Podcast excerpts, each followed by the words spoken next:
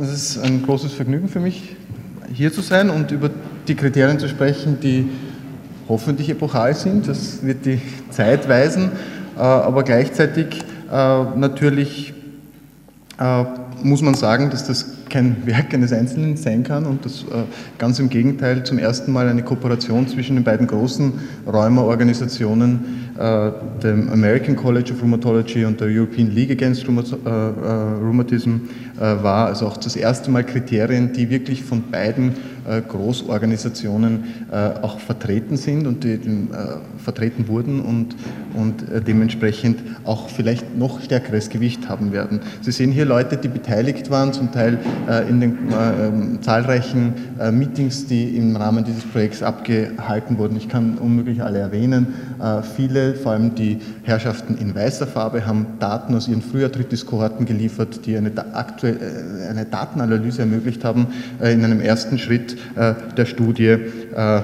Und in einer zweiten Phase des Projekts wurden dann sozusagen noch Konsensuselemente, sozusagen aus der Erfahrung von Experten, was wichtig ist für die Entscheidung, ob eine frühe Form der Arthritis eine rheumatoide Arthritis wird oder nicht, eingeflossen sind. Und diese zwei Phasen sind letztendlich dann zusammengeführt worden. Der ganze Prozess, der jetzt wirklich nur, äh, wo ich hier nur einen Abriss geben kann, äh, hat drei Jahre eigentlich gedauert, von, der ersten Idee und der ersten Sitzung bis, zum, äh, bis zur Publikation letztendlich. Ähm, ich möchte mit den finalen Kriterien gleich anfangen. 15 Minuten erlauben wahrscheinlich jetzt nicht äh, viel mehr als äh, ein bisschen Detail über die Kriterien selbst und deren Anwendung zu geben und vielleicht mögliche Punkte, die äh, Schlüsselpunkte sind und vielleicht theoretisch falsch verstanden werden können oder falsch interpretiert werden können. es, werden vier Domains, also vier verschiedene Bereiche vertreten in den Kriterien. Dazu, gehören die, das, dazu gehört das Ausmaß der Gelenkbeteiligung äh, mit einem starken Gewicht von 0 bis 5 Punkten, je nachdem, äh, äh, wie viele Gelenke betroffen sind und je nachdem, ob es sich um große Gelenke handelt, die äh, naturgemäß bei der Diagnose Rheumat, Klassifikation Rheumatoide Arthritis etwas weniger Gewicht haben, punktemäßig sieht man das hier, oder ob es kleine Gelenke sind oder ob es viele kleine sind oder ob es ganz viele Gelenke sind, also eine richtig polyartikuläre äh, Präsentation. Äh, die zweite, der zweite Bereich ist die Serologie. Da ist der Rheumafaktor, den wir aus den alten Kriterien kennen, jetzt gleichwertig mit den äh, Antikörpern äh, gegen zitrulinierte äh, Peptide, also gleichwertig gestellt. Damit ist der Entwicklung dieser neuen serologischen Techniken auch Rechnung getragen und gleichzeitig eine Veränderung auch durch ein dreistufiges System, das negative nämlich für beide Antikörper negative Patienten äh, äh, gegenüberstellt, Leuten, die schwach positiv oder hoch positiv sind. Wir sehen, es gibt zwei oder drei Punkte, äh, je nachdem, wie hoch der Titer ist. Ich gehe dann vielleicht noch kurz darauf ein, äh, wie das definiert ist. Die Symptomdauer ist, äh, kann einen zusätzlichen Punkt geben und eine Akutphasenerhöhung, sei es durch ein CRP klassischerweise oder eine Blutsenkung, Blutsenkungsgeschwindigkeit, größer als die Norm, kann einen weiteren Punkt geben. Jetzt äh, braucht man sechs oder mehr Punkte auf dieser Skala, um eine Rheumatoide Arthritis äh, klassifizieren zu können. Äh, die Patienten, die weniger als sechs Punkte haben, haben nicht zwangsläufig keine Rheumatoide Arthritis, sie sind halt zum jetzigen Zeitpunkt nicht klassifizierbar. Das heißt aber ähm, gleichzeitig, dass sie prospektiv klassifizierbar sein könnten bei der nächsten Visite, wenn sich neue Symptome hinzugesellen, aber auch retrospektiv, das heißt, wenn Patienten jetzt vielleicht die Kriterien nicht erfüllen, aber äh, Dokumente, dokumentierte äh, äh, Befunde haben zu bestimmten äh, dieser, zu bestimmten Domänen, die hier vertreten sind, dann kann man die natürlich auch äh, berücksichtigen. Äh, was ist eigentlich neu? Wie Sie sehen, die alten Kriterien waren die vier aus den sieben.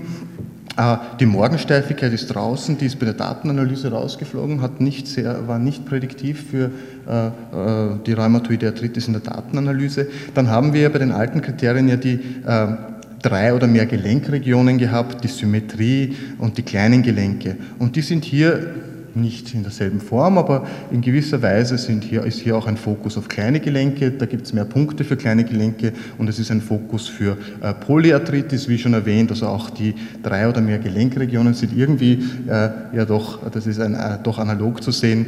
Äh, was draußen ist, ist, dass man Symmetrie jetzt ein so starkes Gewicht gibt, äh, wie sie letztendlich, äh, wie sie es letztendlich in den alten Kriterien hatte, nämlich noch gleichwertig wie Rheumafaktor letztendlich.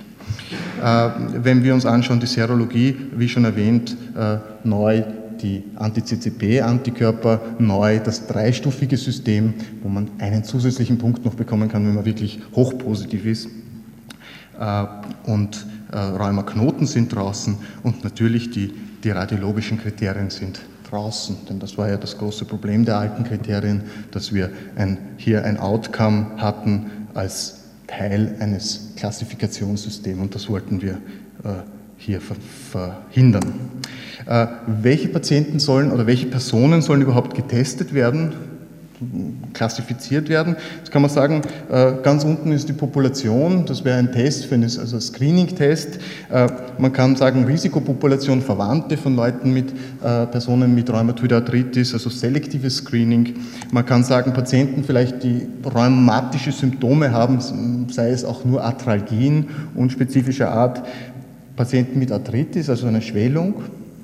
Wir haben uns letztendlich da wir die Klassifikation der rheumatoiden Arthritis erzielen wollen, äh, relativ spezifisch für zwei Einschlusskriterien erwähnt. Und das ist die Spitze dieses Dreiecks, die Arthritis ohne andere Diagnose. Und das heißt, äh, links Patient hat zumindest ein klinisch eindeutig geschwollenes Gelenk, also das muss ein Patient haben, wenn man ihn, äh, äh wenn, oder eine Patientin haben, bevor man sie zu klassifizieren versucht und gleichzeitig sollte das Bild der Arthritis nicht klar oder eindeutig durch eine andere Erkrankung erklärbar sein. Das ist in gewisser Weise ein Exklusionskriterium. Das heißt aber nur, dass wir nicht den Gichtanfall versuchen, äh, äh, verzweifelt zu klassifizieren als Rheumatoide Arthritis. Also eine klare und an, eindeutig andere Erkrankung, äh, die das verursacht, sollte hier auch berücksichtigt werden und nicht versucht werden zu klassifizieren.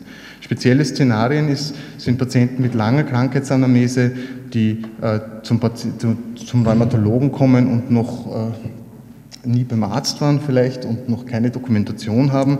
Es kann sein, dass diese Patienten sozusagen ausgebrannt sind und dadurch nicht mehr klassifizierbar sind.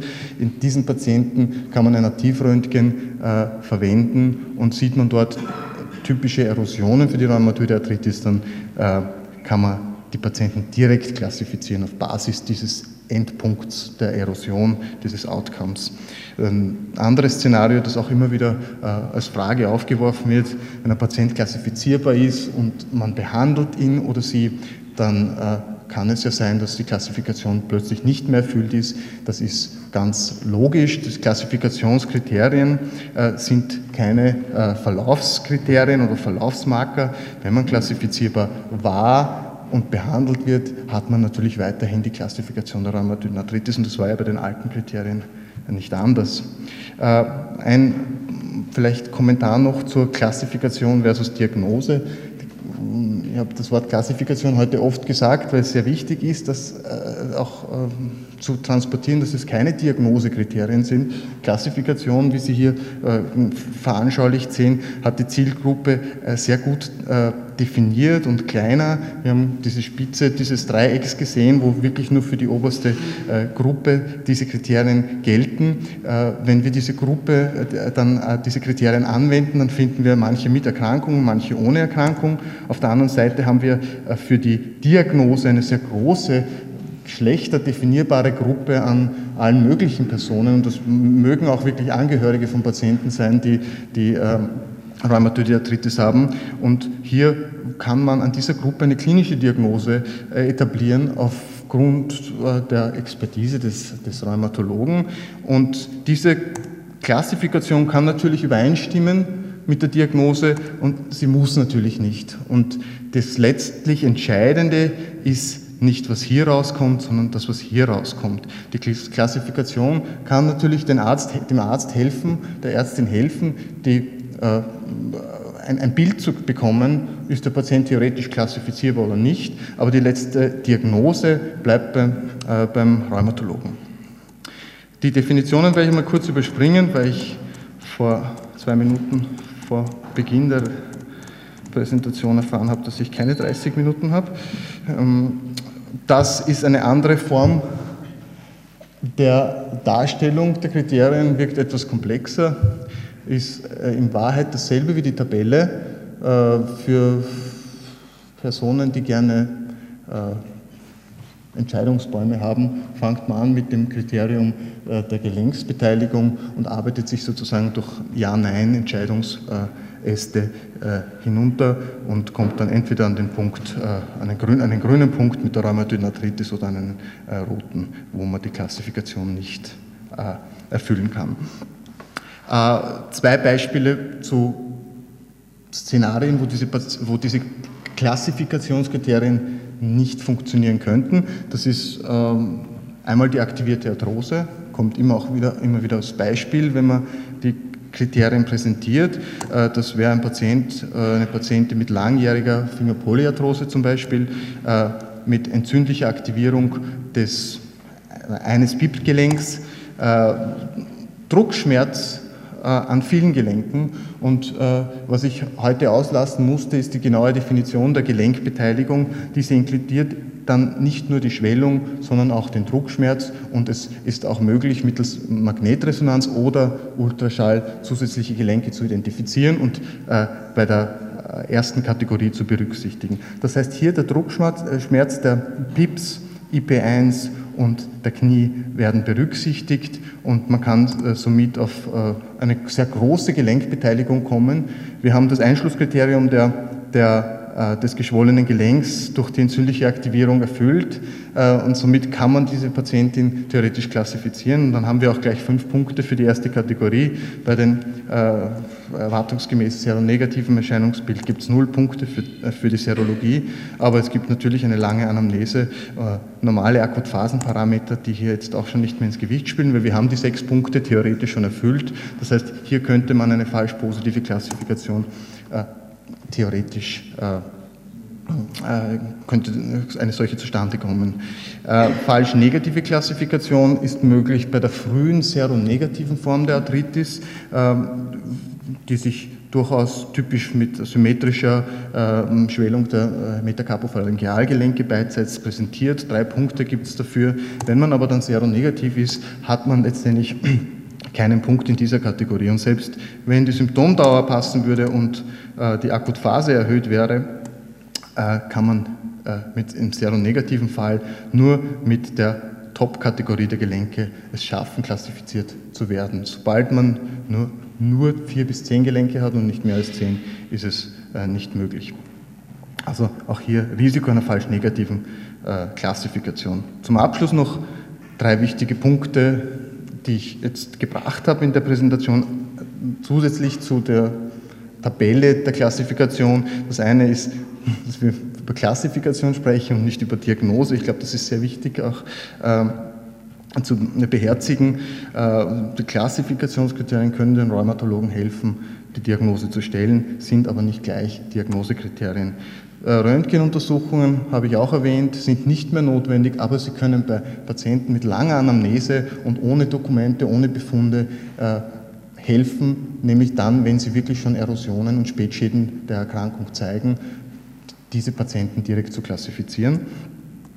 Und äh, die Exklusionskriterien, ich habe erwähnt, das zweite Einschlusskriterium war, einerseits war es geschwollen, das geschwollene Gelenk musste vorhanden sein, andererseits keine andere Erkrankung, das besser erklären. Das äh, ist natürlich etwas, was auch oft zu Verwirrung führt. Wie gesagt, dies gilt nur, um wirklich klare andere Präsentationen äh, davor zu schützen, äh, als Rheumatoide Arthritis klassifiziert äh, zu werden. Das ist auch schon mein letztes Slide. Danke Ihnen für die Aufmerksamkeit.